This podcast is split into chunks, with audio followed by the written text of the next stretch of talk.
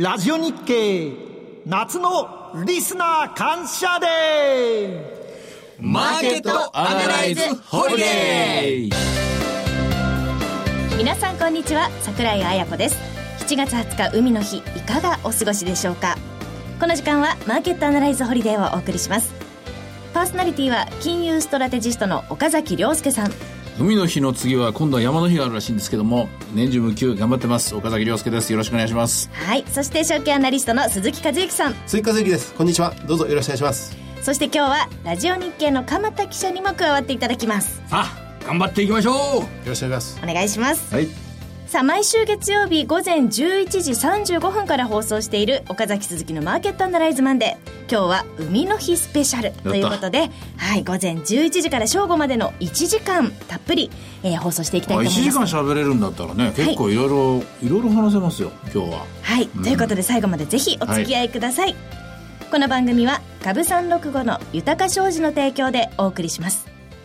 さあということで海の日ですが、はい。もう夏休みに入っているここからね。学生たちもいるんですよね。お子さんは小学校はもう入ってるんじゃないですか、なんかあの、海の日っていうのが第3、えーに、月曜日にできてから、早めに入る時が多くなってきまってません？そうですね。だって今年なんていうのは18日から夏休みですよね。そうですそうです。早い。私の子供時代ってもう40年ぐらい前ですが 7月の24日とか。私の時もそのぐらいでした。23日あの頃からはい。でしたよね、よく覚えてますね。い、やいやそれだけは、ええ 忘れない。忘れられない、でも夏休みっていうとね結構宿題が多くてね、はいそうでしたね、自由研究。これ張り切ってやっちゃう方でねあ、できもしない自由研究をね理科やってね。系なんか得意なんでしょ？岡崎さん。あ好きでしたけどね、本当にね、もう、なんか昆虫採取をつかやろうと思ったらね、もう同じような虫ばっかり見つかるとかね、本当に無理なことやって、夏休みの自由研究、自由課題、鈴木さん、はい。今年の自由研究何しますか？私は朝顔の葉っぱの方の研究をします。え え観察。ええ葉っぱ？葉っぱ。あれ、高化学スモッグで、この緑がどんどんどんどん黄ばんでっちゃうっていうのが。本当ですかそれ？そうそうそう。で昔、私、本当に小学生時代、それ、毎日毎日こう、追いかけたことがあったんですよ。で、あんまり黄ばまなかったんですけどね。いつまでやっても緑のままなんですけど。植物学者みたいですね。いやいやいやいや、ええあの、ニュースキャスター、ええ社会派でした。それ聞きますからね。あの、9月になってから、どうでしたか？って必ず聞きますから、覚悟しておいてくださいよ。そういう鎌田さんは自由研究、自由課題、この夏何しますかね？もも上げと、桃揚げ 肩甲骨の周りの筋肉を鍛える。あ鍛える？老後に備える。やっぱりももを上げて、このももの筋肉、前の筋肉っていうのを強くすると、足が丈夫になって、なるほど。60歳、70歳になっても元気に歩くことができる。あ。歩くことができれば、内臓なども、えー結構ね、長い間丈夫になるというような さすが幼稚朝掛けのアナリスト。あ、もう記者ですよね。もう、これ魂からやっぱり体が動かないといけない。だから健康寿命を長くするっていうようなことで、でね。一人一人が何をやるかっていうことを考えていくと、これきっと株の材料にもなるんじゃないかと、僕は思います、それ後にしましょう。健康寿命を。ラジオ日経と違う番組になってきそうですね、で、桜井さんは？私はねどうしようかな食べ歩きしますわ。食べ歩き。はいうまそうだね。あの、なんか最近ね、ちょっとルーティンになっちゃってて、行く店が同じ感じになってるので、でも大体40超えるとそうだよ。あ40超えてないのね。超えてないです。20代だってごめんなさい。誰のこと言ってるんですか？大体でも行く店って同じになったりするんですけど、それを、ね、開拓したいですね開拓する。あのね、はい中が見えない店を、ガラッと扉開けて、開けて、入っていくっていう時。あこれがね、これ楽しいんですよね。怖いですね。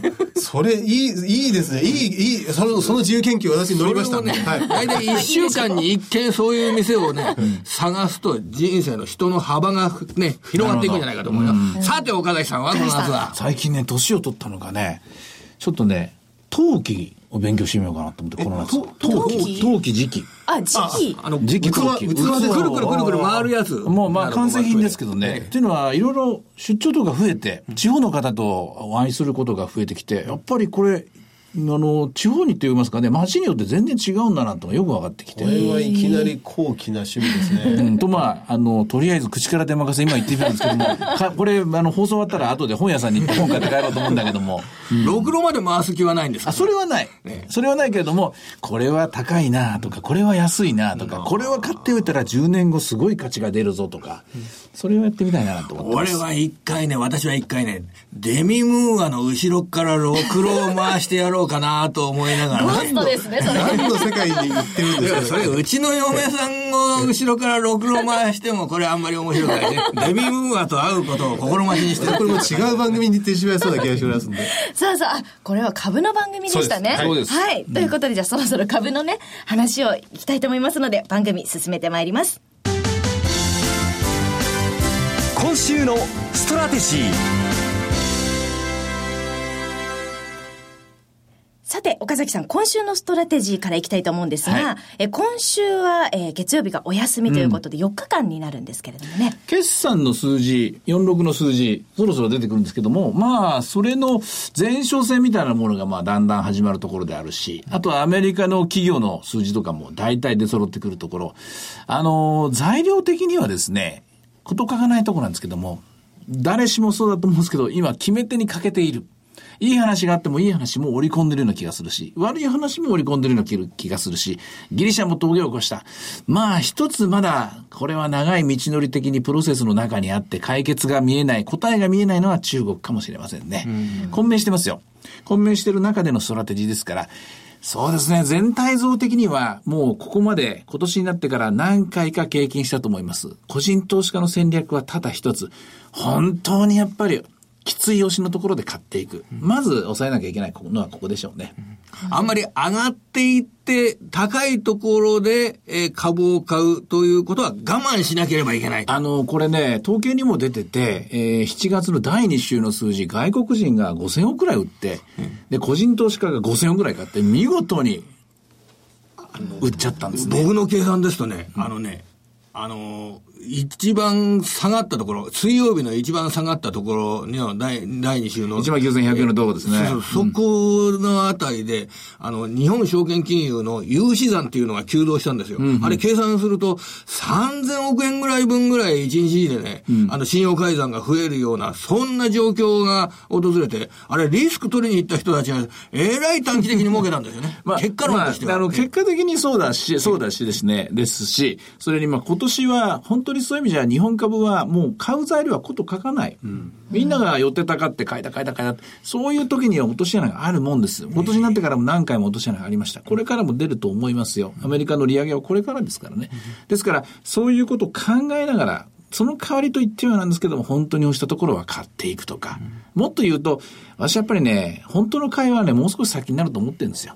まだ世界中どこも利上げもしてないわけですよ。金利も上げてないところで、業績だなんだかんだ言っても結構幻蜃気楼みたいなところが残りますからね。そんな風な慎重な姿勢で今週も臨んでもらった方がいいんじゃないかと思います。あの、先週イエレン議長が、その、講演会を行って、で、その次に議会証言も行って、あの議会証言でいよいよ年内の利上げは、まあ、固まったというようなえー解釈がメディアの報道なんかも随分多かったですが、岡崎さん的にはあのイエレン議長の議会証言はどういうふうに受け止めましたか？あんまり自信があるようには聞こえなかったですね。で、もちろん前提としてこれからの経済統計を見ながらとか、お膝元のサンフランシスコ連銀のウィリアム総裁だったかな、あの9月の利上げも残ってる。一生懸命言ってるんだけども、マーケットがほとんど今一つと言いますかね、今一つ以上だな、ほとんど反応してない。バジ豆腐になってきてるんですよ。これはこれでいけない、危ないんですけどね。確かにそうですね、えー材料視してるうちは、まあ、警戒心が働いてるってことで、まあ、その聞く耳を持たなくなるっていうのは、かつて何度も怖い目を見ましたよね。まあ、かつてグリーンスパン議長の頃に、利上げを十何回してもですね、無反応になっていく。そういうふうになっちゃいけない。えー、利上げをするぞって言ったらやらなきゃいけないんだけども、しかし、今までの話を総合するとともに、えー今週発表された経済統計、氷とか見るとね、そんなことはないよね、というのが、まあ、マーケットのコンセンサスになっている。で、実際、債券市場も2.5を超えてこなかった。で、株式市場も横ばいだった。為替市場もちょっとドルドルが進んだぐらいですね。これがいつまでも続いていると、まあ、今回ハンフリー・ホーキンス議会証言ですから、えーえー難しい顔したですね、あの、意地悪な議員さんの前で言わなきゃいけない。まあ、それを考えると、ああいうことを言ってるかもしれませんけども、今回の話の中で目新しいことがあったかというと、それはないと思いますね。なんかあの、利上げをして、すぐにガタッとマーケットが崩れないように、もう最初から鳴らすために、いろんなことを言ってても、やることも、もうコンセンサスにさせといて、静かにやっていくみたいな論もあるんですけど。あるんですけどね。どうなんですかもう1年やってますよ、それ。もう1年近くマーケットはリハーサルやってますからね。ですから、そこの話に関するとことよりも、そうではない、まあ、あの、今回、ここまでの展開で言うと、例えばギリシャの話で、えー、大騒ぎしたりとか、中国の話で大騒ぎしたりとか、でも、もっぱらこれ日本株なんですけどもね、えー、海外に関して言うと、やっぱりアメリカの利上げが本当にいつあるんだ、6月かもしれない、9月かもしれない、12月だって大騒ぎしてる頃っていうのが、逆に言うと今から考えると懐かしく思えるぐらいですね、だんだんだんだんちょっとしらけてし来てしまった。これが一番危ないとこかもしれないですね。あの夏相場、うん、例年、小売業の世界、株の世界では小売業の世界では、日八はダメだと、うん、よく言われる、2月と8月は売り上げ伸びないっていう、まあ、株式市場もそういうところがあって、8月は、なんとなくお盆の時期というのは低調な商いになってしまうという、今年もそんなニュアンスなんでしょうかね。どうなんですかね、ただね、まあ、小売の話になっちゃいますけどね、みんな上がってるんですよね。小売株。小売株。小売株小売セクター、あるいはもう陸運なんかもそうですけどね。一番上がってます。内需なんていうのはもう本当ずっと上がってますよ。で、ギリシャ危機にも関係なく上がったし、もっと言うと、えー、チャイナショック、えー、上海バブル崩壊っていう話の中でも全然、まあ、これこそバジ豆腐だったじゃないですか。これってどう思います鈴木さん？まあ、強いなと。いうのもありますが、あの、今から買えるかというと、これはまた買うのにはとても怖い勇気がありますね。うん、僕ちょっとね、過大評価してる部分があるんじゃないのかなと思うんですよ。結構 PR 水準なんかも高くなってる株多くなってるじゃないですか。で、おそらく、あの、頭のいい観点で考えると、あの、今日、あの、給料が上がるというような状況になると、いずれ物価の上昇に対しても、給料の上昇が上回るような状況にになって、日本は消費が強くなるというような、あの、厚生労働省のいつも発表していて、なかなか実質物価っていうのがプラスにならないんですけど、あれが、あの、7月の後半の発表分だと、実質物価っていうのが、ようやくプラスになりそうだ、なんてエコノミストは言ってんですよ。うん、それと、その物価の上昇に対して賃金の上昇が上回ってくるので、日本は、ジャパンは消費が強くなるんじゃないかと思いながら消費関連株買ってると思うんですけど、一つ忘れてるものがあるように思うんですよ。それは、働いてる人が、そもそも日本では少なくなっている。だから、給料の上昇のメリットを受ける人が少なくなっている割合として、僕、これが落とし穴になるんじゃないのかなと思ってるんですけどね。まあ、それともう一つ、うん、ピーター・リンチっていう人覚えてますはいはいはい、はい、マゼランファンド。あの、90年代でも世界最高のファンドマネージャー。彼が常々口にした言葉が、バックミラーを見て車を運転しちゃいけないと。うん要するに過去良かったから。要するに、例えばこの半年、この1年ずっと上がっている。内需はすごく強いんだ。もう納得していいんだ。これはみんなコンセンサスなんだ。だから今年も、こあのこれからもいいんだ。今日も強いんだ。来週も強いんだ。これバックミラー的な相場の見方。これあの、機関投資家プロと言われてる人もこのミスって多いんですよね。今まで良かったからこれからもいいだろうって考えるのは間違いだ。やっぱり車の運転は常に前を見ろと。これから何が起きるのかを考えて運転しなきゃいけない。で、まあ、ピーター・リンチは、こういう、まあ、名言を残しながら、彼自身は、マーケットのチャートとか何も見ないで、ひたすらアナリストレポート。ひたすら決算単身を読み続けて、あのマゼランファンドを大成功に導いたという人間なんですけども、今この時期っていうのはそういうところが必要なんじゃないかって気がしますよね。なるほど。それは、心して感謝あげませんね。ところで岡崎さん、あの全く今からこの株式投資を始めるという個人投資家の方を、まあ、目の前に今いらっしゃったとして、そういう方に何か指南役として心構えを伝授するとすれば、岡崎さんなら今ならどういうことを伝えますか？まずあなたはいい時代に来たねと。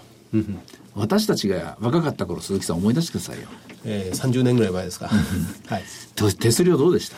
えー、今から比べると100倍ぐらい高かったですね。情報はどうでした？情報は全部証券会社の担当者からもらってました。ですよね。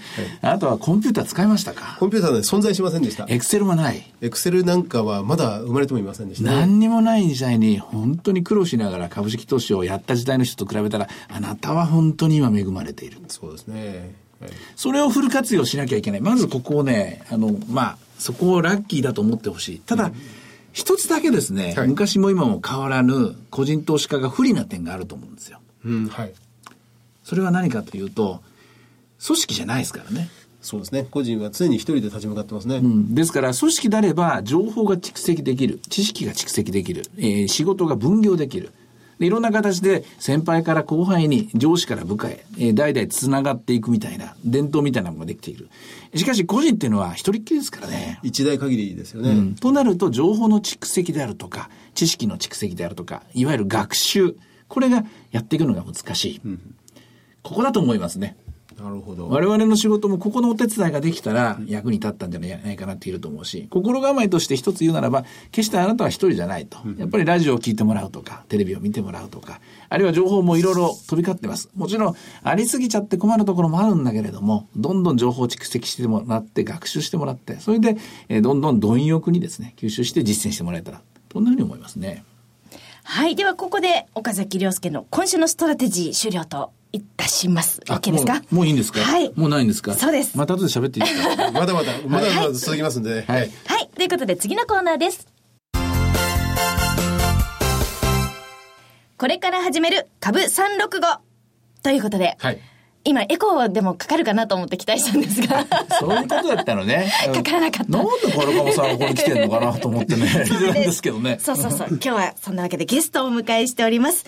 株式会社東京金融取引所証拠金営業部証拠金営業グループえ唐鎌大輔さんをお迎えしております。唐鎌さんよろしくお願いします。よろしくお願いします。こんにちはこんにちはよろしくお願いしますよろしくお願いします。はい、ということでタイトルの通り株365について教えていただきたいと思うんですが、はいあの今日はきっと普段はマーケットで聞いてなくてお休みだから聞いてるっていう方もいらっしゃると思いますので、はいでね、ビーチで寝そべって聞いてる人がいるかもしれないですよ。もうビール飲みながら聞いてるかもしれない。はいはい。改めてこはいの株365とは何かということを教えていただきたいんですが、はい、かしこまりました。あの、株365、これ愛称でございまして、まあ、愛称のフルネームは、まあ、クリック株365と呼んでます。はいで、これあの、東京金融取引所、私ですね、おります、上場しております、株価指数の証拠金取引の愛称なんです。で、えー日経平均をですね、えーレバレッジをかけて、まあ、ほぼ24時間、えー買いだけでなく、えーまあ、FX のようにですね、売りからも取引ができます。で、またあの、買い立て玉をですね、えー持っておくことで、えーまあ、金利付き最終日、えーですとか、えーぶえー配当金受け取れるタイミングですと、お配当を受け取ることもできるという点もですね、単なるその相場変動利益を狙おうという以外に、まあその配当狙いのお投資家さんにも非常に今、えー好評でございます。で、これあの、上場5周年を迎えるので、いや、ちょっとクリック株365ちょっと聞いたことないというあの、方多いと思うんですけれども、えーおかげさまであの4万5千口座、で、証拠金残高、もうこれあの、当時のお取引する上で、まあ、お預けいただく担保のことですけど、これの残高が、まあ、347億円に、えー順調に市場は拡大しております。おそれだけみんながやっているならやってみようと思う方もいらっしゃると思うんですが、はいどこでどうやってどういうふうに取引したらいいんでしょうか、はい。え、これあの、取引所で上場している商品でございますので、え、お取扱い会社さんというのが決まっております。まあ、スポンサーであります、あの、豊か商事さんほか、な7社の金融機関さんで、まあ、取引口座を、えー開設していただく必要がございます。で、まあ、審査等ございますが、まあ、OK ということであれば、まあ、証拠金をお預けいただいて、えーパソコン、スマートフォン、まあ、インターネットが使える携帯電話でお取引が可能という商品でございます。だから東京金融取引所に電話しても注文は受け付けて。そうなんです。よく、取引所で口座作りたいんだけど、なかなか間違えちゃいけないそうなんです。まあ、これはあの、株の取引をですね、まあ、東証さんで、あの、すぐにこの口座を開けないのと、全くそれは、あの、仕組みは一緒でございます。はい扱っているところに行って取引をすると。さようでございます。はい。豊田商事ですね。あはいでもあの東京金融取引所さんのホームページとかにはその説明とかはございます。あるんですよね。えので、あの、クリック株365、まあ、株365でもインターネットで検索していただきますと、あの、私どものホームページがございます。はいで、そちらを見ていただきますと、まあ、豊か商事さんほか、まあ、お取扱い会社さんも、当然、えー社名もございますし、はいまあ、商品性のご案内の方も、えーいたしておりますので、ぜひご覧いただきたいと思います。そこでチェックして窓口に行ったりとかインターネットでおそうなんですするという感じなんですね。はい。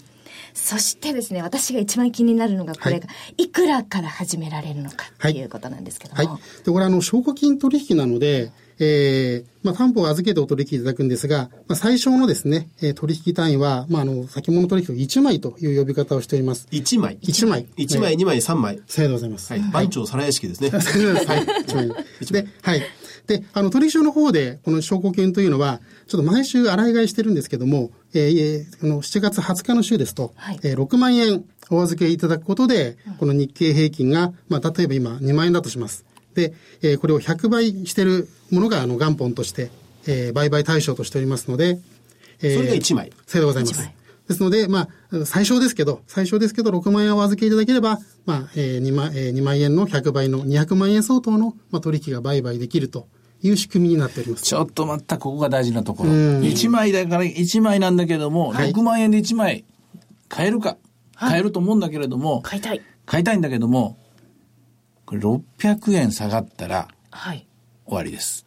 終わりですか？1枚買います。はい。えー、2万飛び飛びいくらかで買います。えー、6万円入れます。6万円入れたんだけども、この6万円が、例えば評価損でもうゼロになっちゃった。はい。そしたら強制終了になります。それは困ります。でしょ？はいだから、6万じゃダメです。ダメですね。はい。フルでレバレッジかけちゃいけないってことですか？そう、フルフルやっちゃダメです。もうこれを最初に言っときましょう。はいとりあえず、できれば4倍か5倍ぐらい。うんだから30万ぐらい入れてください。30万ぐらいまず稼ぎましょう。はい働きましょう。働いて30万できたらやりましょう。まずそれが最初のお願いです。そうですね。うんそれだけあるとちょっと下がっても。そうです。30安心して万あるっていうことは簡単に言えば3000円下がっても買いから入った時、あるいは3000円上がっても売りから入った時、それでもまだ次の手が打てると。もちろんまた次を入れてとかですね、強制終了にはならない。ですから、まず、最初のお金っていうのは、あんまりケチケチしないんで、できればちょっと多めに、多めにお金を入れといて、それで慎重に入りましょう。はい。岡崎からのお願いでした。ありがとうございます。以上どうぞお願いします。ええそうで、岡崎さんおっしゃる通り、あの、この、えークリクリック株365の日経225がですね、1円動きますと、その口座開設された投資家さんの損得は100円になります。ですから、10円、えー日経225が動くと、投資家さんは1000円の損得。100倍ですからね。そうです。100円動くと1万円の損得と。そういうあの金額感で、ぜひ、あの、取り組んでいただければと思います。はい。余裕を持って始めるということですよね。さようでございますねであとは日経平均を買ったり売ったりできるっていうのって、はいあの日経平均先物とか、はいあとあの連動型の ETF とか結構最近あると思うんですけど、ございますなんか違いってどんなところなんですか？はい。え、で、私どもその申し上げました通り、あの、5年前にですね、上場する上で、やはり日経平均を取引いただく上で、投資家さんの立場に立って、まあ、わかりやすく、かつ、こう、有利な商品性を目指しまして、はいえー日経平均先物、まあ、ミニですとか、あと ETF のですね、いいところ取りをした商品性になってます。でちょっとこのご紹介しますと、まあ、日経平均先物は、まあ、現月取引でございますから、はいえー満期が必ずございます。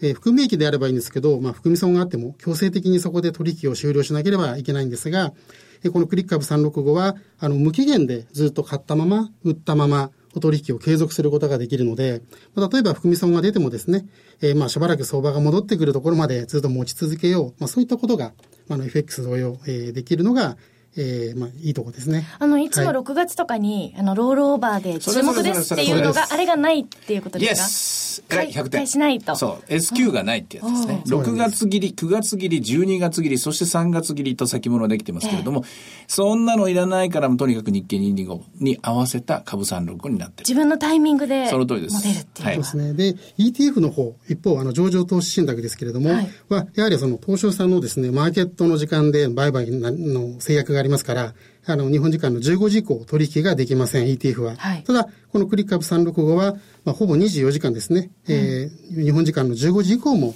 お取引ができます。なので、そういった点で、まあ、決済期限もない、えー取引時間も、えー夜できるので、まあ、お勤めの方にですね、えーまあ、仕事中できないけど、夜じっくり、まあ、海外のですね、えー欧米タイムの材料を見ながら売買したいというような方にも大変向いているとかといって朝まで私みたいにマーケット見てちゃダメですよ。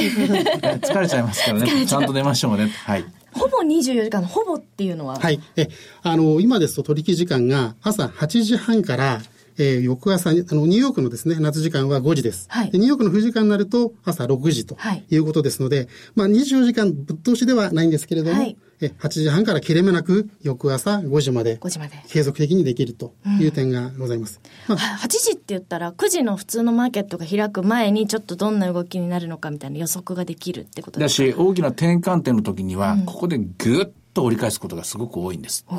もっと言うと、えー懐かしい思い出としては11月3日文化の日。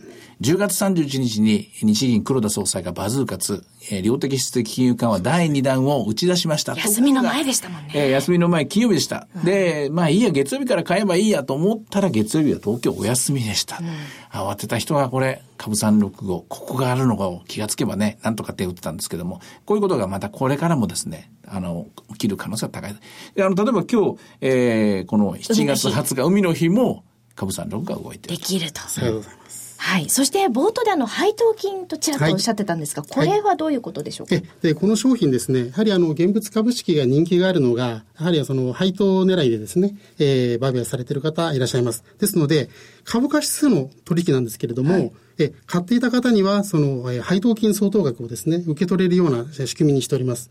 ですので、まあ、配当をその受け取れるう権利があるところで、えー買った取引をですね、えー持っていれば、えーその配当相当額を受け取れます。ただ、ご注意いただきたいのは、まあ、価格が下がるだろうと思って売られている方、そのえー日をまたぎますと、あの、支払いの方になりますので、そこはちょっとご注意いただきたいと思います。売ってる人から買ってる人にお金が動いてしまうっていうのは、こういう形になっちゃうんですよね。そういうことなんです。はい。でもこれ一ついいのは、鎌田さん。はいトヨタの配当っていつもらえます？トラタの配当は、例えば3月期末にもにあの終わりますとね、あの株主総会がの直後、だから6月の後半ぐらいに、チャリーンとあの口座に入ってくるんじゃないだからですか。3ヶ月ぐらいかかっちゃうんですよね。3月で買ってもね。鈴木さん、ETF の配当っていつもらえます？ETF も、すみません、よく知らないそれぐらいかかりますかかかる全部、あの、集まってからですかね。はいでも、金鎌さん、この株三六五ってすぐもらえちゃうんですよね。そうなんです。もう、あの、この配当金の方をですね、えー受け取れることが確定しましたら、もうその部分は必ずもう確定します。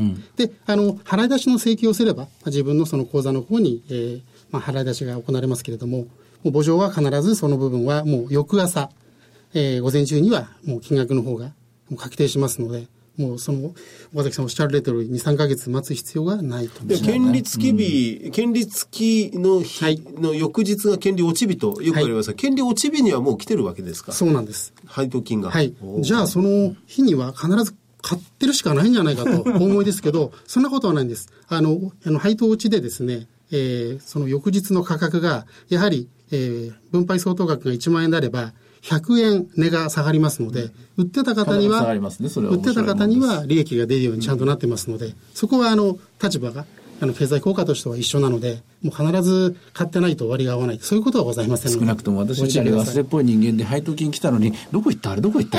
ハンコ押さなきゃハンコどこ行ったという人間にはね、いい話です。現物株はよくありますよね。よくあります岡崎さんに怒られちゃうかもしれないけども、僕調べたんですよ。はい3月26日の権利落ちっていうのが11,183円あるんですよ。日経平均株価で日経平均のこれ、大体200万円ぐらいの日経平均として、そのぐらいあるんですよ。で、これ、例えばですね、岡崎さんに怒ら怒られちゃうかもしれないけど、怒りますよ。10万円の証拠金で、これ1ほらやっちゃった。枚買ってた場合に、ほらやっちゃった1万1183円入ってくるなら、これすごいじゃないですか。10万円の証拠金で、8%ぐらいですか？1000円の配当金入ってきたら。8%ぐらいの10% 10%ぐらいですか10%直利でそんだけそれから10に対して1万円、あ、11%ですか？こんな考え方しちゃいけないんですか？でも。いけないです。いけないんです。だってすごいじゃないですか、これ。10万円の証拠金で、ね。いえいえ、これ。例外は認めません、それは。はい。やっぱりそれは、ゆとりを持って。あのね少しゆとりを持たないといけないこと。です。ただまああの、これから来る9月ですね、9月末も決算期が、あの、えー来ており、中間決算ということで、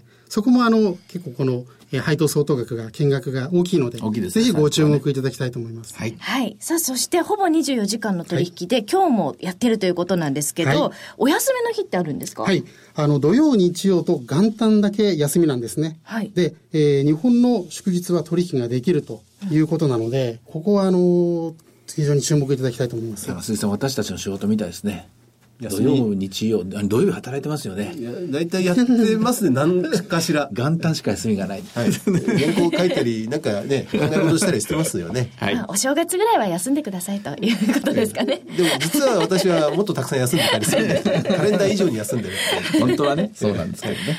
さあ、ということで、じゃあ最後に唐上さん、なんか他にこう、アピールしておけるようなところありますか？あのこの時間、先ほどもおっしゃられてましたが、朝8時から、はい。えー8時半から。あごめんなさい8時半から、はい。で、エンドがぐるっと、現物株は午後3時に終わっちゃいますけど、はい。それ通り越して夕方もやあの、夕方もやってますし、そのまま翌朝5時までええ、入浴時間の夏時間ですので、今は朝5時まで継続的にできるんですね。はいこれ、夏休みは、じゃあ夜更かししても大丈夫ですね。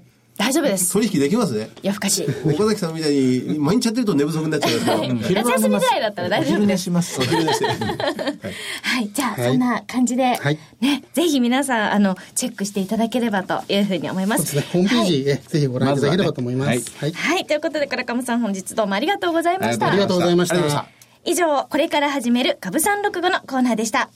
さあ、それでは続きまして、豊か商事からセミナーのお知らせです。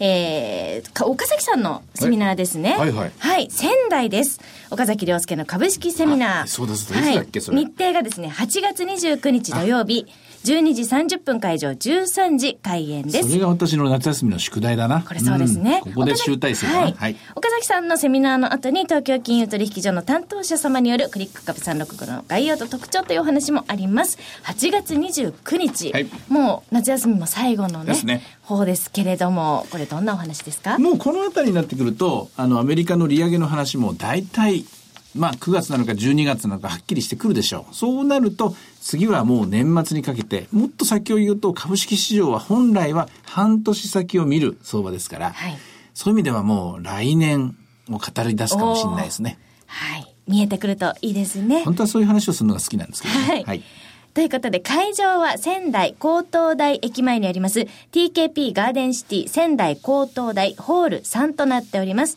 お申し込み連絡先は、豊か商事宇都宮支店、フリーコール0120-997-365、0120-997-365受付時間は同日祝日を除く9時から20時。仙台の皆さんだけでなく東北地方の皆さんぜひご応募ください。以上、豊か商事からセミナーのお知らせでした。株式市場の注目材料徹底検証エコーがかかっ。したやった願えば、願い事は通じるもんですね。嬉しい、すごく嬉しいです。これね、あの、こういう時しかやらせてくれないので。いや、毎週やりたいって言うんだったら、やっていただきますよ。でもこのコーナーっていうのはこの番組独自のはい普通のレギュラーではないやつなんですそうなんです。はいこれ何が出てくるかわからないでしょそうなんです株式市場で関心の高いテーマについて、どんどん語っていこうというしばらくことです。黙ってよじゃあ。さあ、注目テーマ、関心の高いテーマ、何からいきましょうか？やっ。ぱりまずは、えーギリシャ、中国あたりでしょうか。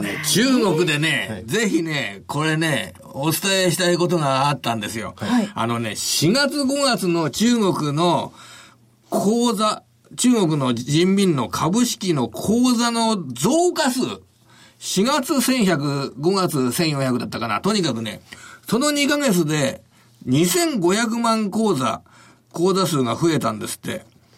2500万口座2ヶ月で口座が増えたっていうのは、これでいかに中国が人口多いとはいえね、すごい話ですよ、これ。これ、日本中の、日本の証券口座。これがですね、調べてきた。大体ね、それね、2200万口座ぐらい。日本あの、日本が今。今で、あの、半年間で、えー、昨年の6月から、あ今年の、あの、ま、あ昨年の末だったかな。とにかく半年間で、日本の口座の増加数っていうのは36万口座。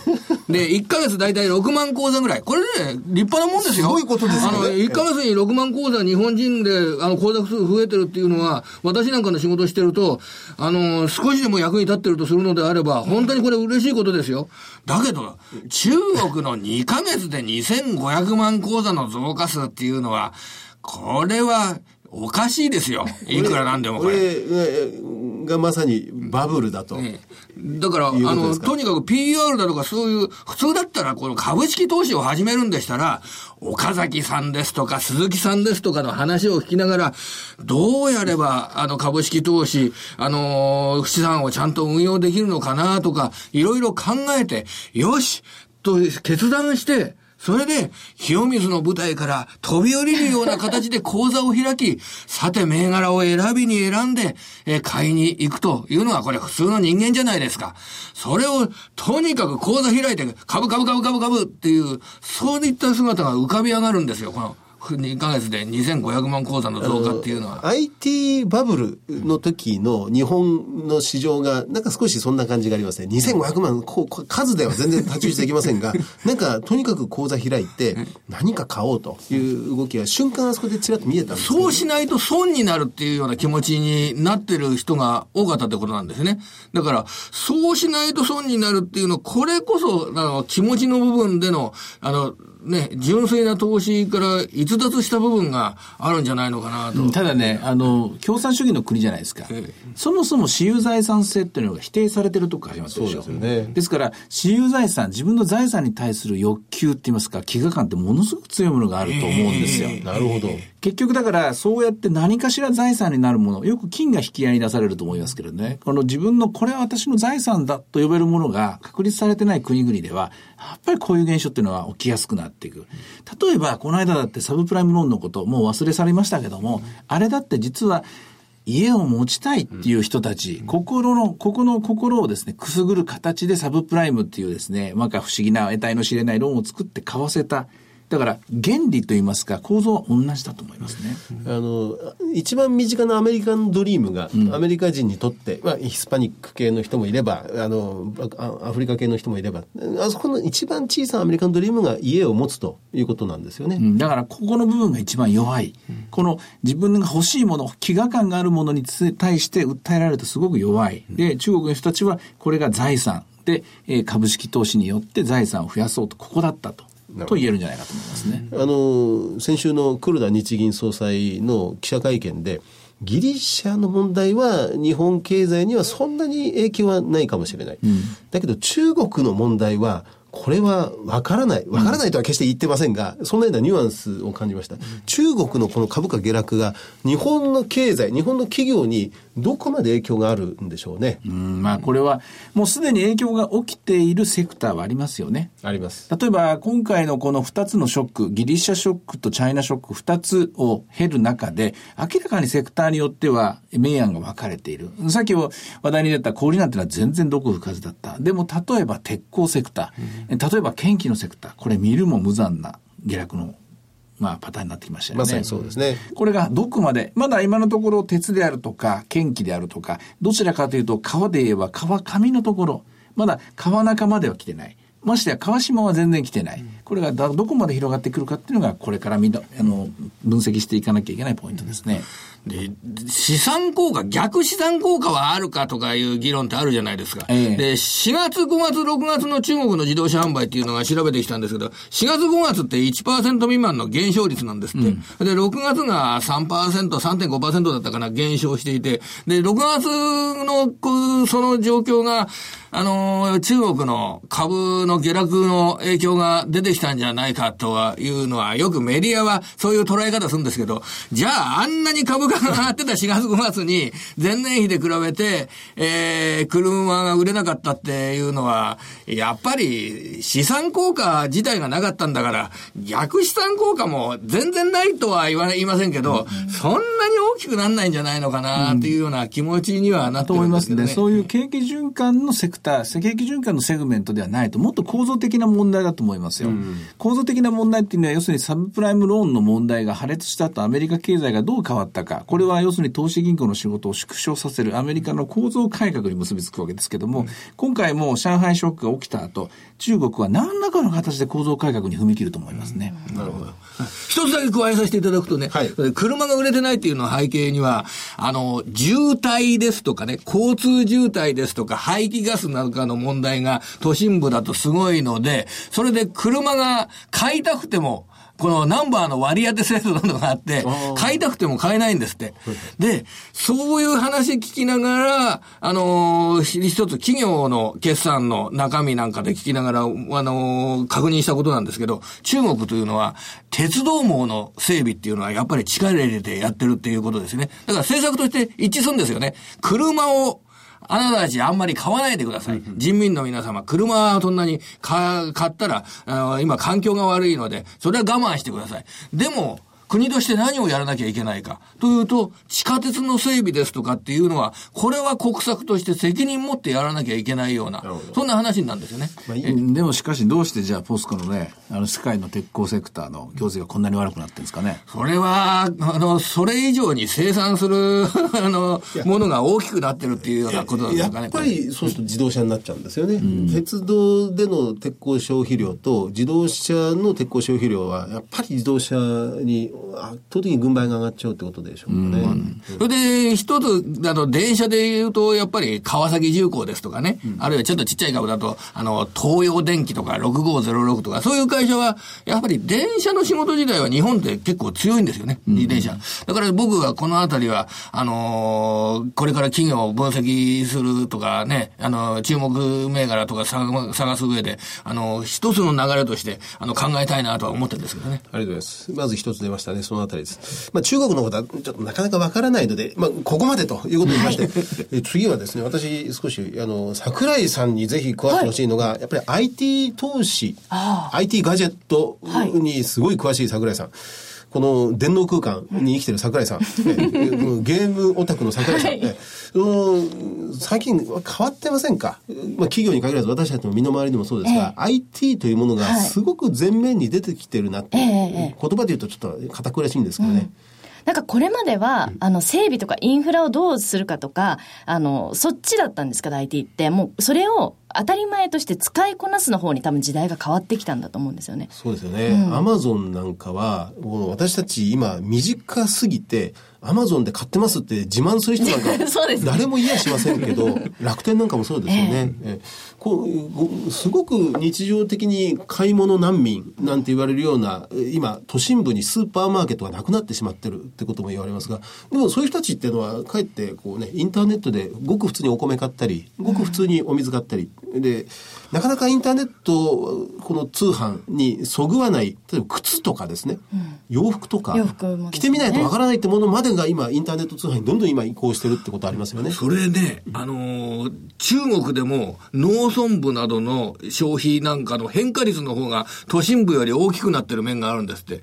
それと、なんで農村部の方がこれ、えー、良くなってるかって、変化率が大きいかっていうと、ネット販売なんですね。あの、近くで買い物するっていうようなところよりも、そういう買い物する場所がないので、ね、それでネット販売の、あの、ツールが増えてきてるんで、中国の農村部の方が都心部よりも、あの、変化率は大きいっていうような、あの、データ見たことありますよ。やっぱり倉庫が増えるね。増えますね。倉庫。中国の内陸部と沿海部で一番違うのは、やっぱり物流がまだ未発達で、その生魚が食べられない。そうなんですお刺身が、沿海部はもちろん豊富なんですよ。でも、一方山の方に入ると、その、こう、保冷、保冷物流昔日本だとサメとか食べましたけどね、少しね。あのー、持っていくのでね。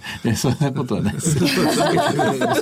そう日本では3級、山、山の級、3級、3級って言うんですが、あの、山級9065でしたっけ。これが中国内部で内陸部で物流を冷凍配送なんかを非常に手掛けてるってんで非常にこう注目された時期もありましたけどね。いやなんかでもここまで IT がもうあまりにも当たり前になるとこの間もあのニューヨークで取引所であの停電でダメになりましたけどあれは驚いたな。ああいうことはやっぱリスクとして増えてくるんじゃないかな。サイバーアタック、はい、東京大学までサイバーアタックかかって、うん、なんかセキュリティ突破されちゃったんですよね、うん、ままさにそうです。サイバーセキュリティ関連でねもうまずあと FFRI なんて大変な勢いで上がったりなんかしてますけど、もうああいう本当にこの、この会社というだけでなく、すべての企業に広くあまねく入っていくようなツールというのは、全くね、これからの分野ですよね。うん、まあこれね、もっと大きな強力な権力がね、あの、例えばアメリカで言えば国防省ですけどもね、はい、防衛省とか本当に警察権力とかも、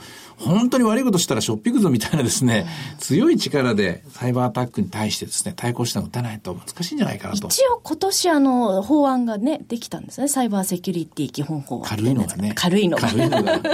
もっと強力にやっていかないと。もっと強力なやつを作らないと。うん、やっぱりこの、一種のインフラで、鉄道もインフラですが、こうネットセキュリティも完全にインフラですので、その野村総合研究所 NRI、えー、4307とかですね、あるいは、あの、まあ、やっぱり組、ソフトを作る方ですよね、システムを。う新日鉄ソリューションズ2327とか、えー電通国際情報サービス4812とか、まあ、こういうところが含めて、コンピュータソフトの役割っていうのは、まあ、非常に重要だなという気がしますけどね。まあ、一回じゃあ、ここはこれでまとめましょうか。で、で、次のテーマいきますとね、人手不足。就活と人手不足一緒に考えちゃいけないんですが、8月から解禁でしたっけ？はい、そうですね。大手が始まりますね、選考がね。桜井さん、キャリアカウンセラはいーですから、この分野もまた非常に詳しいんですけどね。ええ今、今年すごくやっぱり、どうですか？売り手市場って言われてますけど売。り手市場なんですけども、あのもう最近すごいニュースで言われてるオワハラみたいなのはやっぱりありますね。オワハラ。はいオワハラあ、終われハラスメントね。そうそうそうそう就職、うちでもう内定出したんだから、次の会社はもう受けるなよ。それはやっぱりハラスメントっていうわけなんですよね。そうなんです。まあ、今ここで断ってみたいな、あれですよね。まああるってことは、でもやっぱり売り売り手市場っていうか、ことなんでしょう生まれね。た年によって、すごく就職がラッキーな人たちと、非常にシビアな人たちが出てしまったのは、問題っては問題ですが、まあこれは昔も今もそうなんですけどね。だけど、そんなに大事な、そんなに素晴らしい金の卵、そんなに素晴らしい学生なら、その場で給料上げてりゃいいのにね。そこですよね。君は素晴らい。しい。君は大事な人間だ。だから他の人よりも5万月給上げてやろう。だったら人間動くでしょ。なんでこんな人手不足なのに給料上がらないいや、んですか？だからそれは見せかけだと思いますよ。見せかけですか？やらせだと思いますやらせで、そう言ってなんとかですね、食い止めるっていう、やっぱりここにもですね、昔ながらのしみったれたですね、経営者だ、経営者根性があるんだと思いますよ。日本経済の。いや、今言われて思いつき、思いましたが、思い至りましたが、大学新卒初任給って20万何千円とか。なんであんな一律にするんですか、ね、本当ですね。そんなに大事で、そんなに素晴らしいことだったら、その子だけ10万円余計にやりゃいいじゃないですか。残すために。そしたらその子も、そうか、自分は特別なんだと思って残るでしょ？残りますねだ。からそれをそこまでやんないってことは、そんな特別じゃないんですよ。それつ痛いですねこ。れでもね、野球選手だったらそれがすごくよくわかるわけですよ。高校生野球で選手で、やっぱりみんな初任給で違うじゃないですか。あの、入ってくる人たちだって今、デフレから脱却しようとして、なんとかベースアップしようとしてるんだだったら、まず新人からやりゃいいじゃないですか。なんでそれができないのかな？新人でちゃんと面接ですとかをしているわけですから、ああ、あなたのあ今の状況からすると、うちではじゃあ、このぐらい払いましょうねぜひ来てくださいそれはやっぱりね、あの、入社する人たちのこう個性を伸ばすっていうような意味でも、いい考えだと思いますね、それねこれはみんな同じようにですね、もうなんか同じもうコモディティ化されてるんですよ。学生たちがね。で、学生たちもそれに何の色も持たない。これもいけない。あの、その後階段上で賃金が上がっていくっていう制度がまだ温存されてるんでしょうかね。だからそれを利用してるわけですよね。だからこう出だし、例えばえ初任給20万のところ、一人だけ40万もらっちゃって、で、働いてみたら、実はあんまり戦力じゃなかったとか、あるいはすぐ辞められちゃったとか、いうのも、またそれは困ったそれりなんかする。はそうでしょう、でもいずれにしても硬直的な賃金体系を変えていかないことには、人手不足は解決できないですよ。一つだけ、あの、例えば、ある、えー外食チェーンがあって、この店のこの仕事だけは、えー時間給3000円とか、別にそんなのがあってもいいわけなんで。あのーこの就活、それから人手不足というところから思いつくテーマ、株式、あ、まあ、先こほどね、やっぱりロボットじゃないですか。そのやっぱり生産現場ですと、ほら、生産性の改善っていうのを、今度、ほら、毎年毎年、あのー今の政府なんかだと、この経済に対しての構造的なものっていうのは、あのーう直すっていうんですかね、改善させようっていうような気持ちが見せてるじゃないですか。それと、やっぱり今回は生産性の改善っていったものが、あのー骨太の方針のテーマの一つとして上がってるので、ややっぱりロボットに関するような考え方、あ技術、これ持ってる会社って、あの、名前覚えておいてもいいんじゃないですか。ロボットは、まあ、ももちろんロボットを、組み立てロボット、ロボット完成品を作るメーカーとしては、まあ、ファダックとか、安川電機とかが非常に有名で、そのロボットを動かす、で溶接ロボットはこのアームが全てですからね、アームのこの関節部分を作ってるのが、まあ、原則機でナブテスコだとか、SMC だとか、そんなの作ってるってよく言われますけどね。ただ、あの、問題は、この製造現場はこのロボットに置き換えやすいんですけど、ホワイトカラーの部分っていうのが、なかなかロボット化できなかったりする。あるいは販売員とか、えーデパートの売り子さんとかですね。でそこら辺はなかなかロボット化できなかったりするっていう、こう、こう、こうなった時は、ロボットじゃない部分を考えなきゃいけませんよね。今それで販売の関係のロボットでソフトロボットっていうのを、あのーアメリカの企業ですとか日本の企業ですとかの先端を走る人たちっていうのは考えているんですあるんですか？ロボットってほら硬いでしょ？硬いこれブルームバーグの記者に聞いたんですけど、ロボットって大体硬いじゃないですか。あの、それをなんか布にこう空気で膨らませるような形のロボットを作って、ぶつかっても痛くないっていうような。ソフトってそう、そう柔らかい。柔らかい。柔らかいっていうあの、だ柔らかいの方。まさにその言葉通りの柔らかいロボット。これを、あの、作ろうとしてるんですって。今、あまり聞いたことありませんでした、ソフトロボットって。るみみたいなロボットが、世の中にいっぱい出てくるわけですね。そういうロボットだったら、あの、売り場だとかパンパン走ってたって、あの、怖くないわけじゃないですか。でも、硬いロボット走ってたら、これ怖いでしょ。危ないですね怖いでしょ。鉄のロボットだとかはい、ぶつかってたら。だから、まさに、ぶつかっても痛くないようなソフトロボットの開発っていうのをやってる会社っていうのが、これから出てきます。出てくるんですええこれから出てくるそれで、そのニュースに敏感になった方がいいと思いますよ。なるほどえなんか馬鹿にしてるでしょ。いや、してません、してません。してませんよ。空気と、空気と布でロボットなんか作れるかとか思ってるじゃん。それで、そういうで柔らかいロボットっていうと変なものを想像する人とか世の中にはいるかもしれないけれどぬいぐるみはね、これね、あのー面白い話なんですよ、これから。なるほどはい。あの、人材派遣とか、えあるいは研究者派遣とか、そういう方向でもし人手不足というものに考えようとすると、あの、最近株価上がったる D、WDB ホールディングス、えー、2475。これあの、じ研究者とか、その、えー理、理化学系の人材派遣なんですよね。今、今このね、あの、コマーシャル見てると、あの、随分コマーシャル変わってきたなと思うのは、昔はハウスククレカレーとかですね、はいはい。えあの、かカレー、えあの、バーモントカレーのコマーシャルが多かったのが、最近はコエンザイムとか、なんか膝関節が痛いとか、セセサミンとか、あの、コエンザイムのコマーシャルがすごく多くなってる。それが WDB っていう会社なんえですだから要は、あの、サプリメント、体に良いもののを作る。これが今すごい仕様になっていて、これを新しいものを開発すれば、すごいヒット商品が生まれる。で、そのためには研究開発しなくちゃいけない。ええ。研究開発を、この、えあの、人を派遣するのに2475の WDB ホールディングス。ちょっとそれで今聞いて思ったんですけど、翻訳センターって会社、名前聞いたことありますね。あります。翻訳センター。はい。あれ通訳の方ですとか、通訳の業務などをやる会社なんですけど、あの、その通訳の派遣なんかっていう仕事もちょっと派遣つながりで思ったんですが、これから先、やっぱり、英語を日本語にするですとかね、はい英語だけじゃないですよね。もうこれからスペイン語ですとかね。中国語とかねもう、あらゆるこの外国語って、やっぱりこれからおもてなしのためにも必要になってくるわけじゃないですか。その意味合いから、結構小型株だと、翻訳センターって会社ね、この間説明会行ったんですけれども、はいあ結構ちっちゃい会社だけど面白い部分があるかななんて思って見てね、東京オリンピック開催に向けて、その、言葉の翻訳は非常にニーズが出ますよね。でもう一テーマぐらいいけそうですから。ね最後に最後はね、私ね、あの村上ファンド。はい最近また名前をすごくよく聞くようになりまおした。嬢様がね、はい後継がれてるって村上義明さんと、村上義明さんのおおちょお嬢さんが、なんかすごい株をたくさん持って。ね、え目の付けどころはやっぱりね、あの、でも、僕、これ、ちょっと自慢していいと思うんですけど、黒田電機とかエクセルですとか電子部品商社、こちらの株を関与してるっていうようなことが話題になってますよね。で、僕、結構、去年から長く言ってましたよ。機械商社。えってましたよ山崎さん PBR ねが低い機械商社。もちろん、その国内の工場、加工組み立て産業の生産が前よりも強くなるので、円安の中で国内の加工組み立て産業頑張りますよ。だったら、面白い会社は、電子部品商社、機械商社。このあたりの人気がないんですよ。PBR で一倍割ってる会社ばっかり。多いですねああいう会社の現金なんかも結構たくさん持ってたりするんですよ。結構面白いと思ったら、ちゃんと村上ハンドの先行ってたんだから、僕なんか。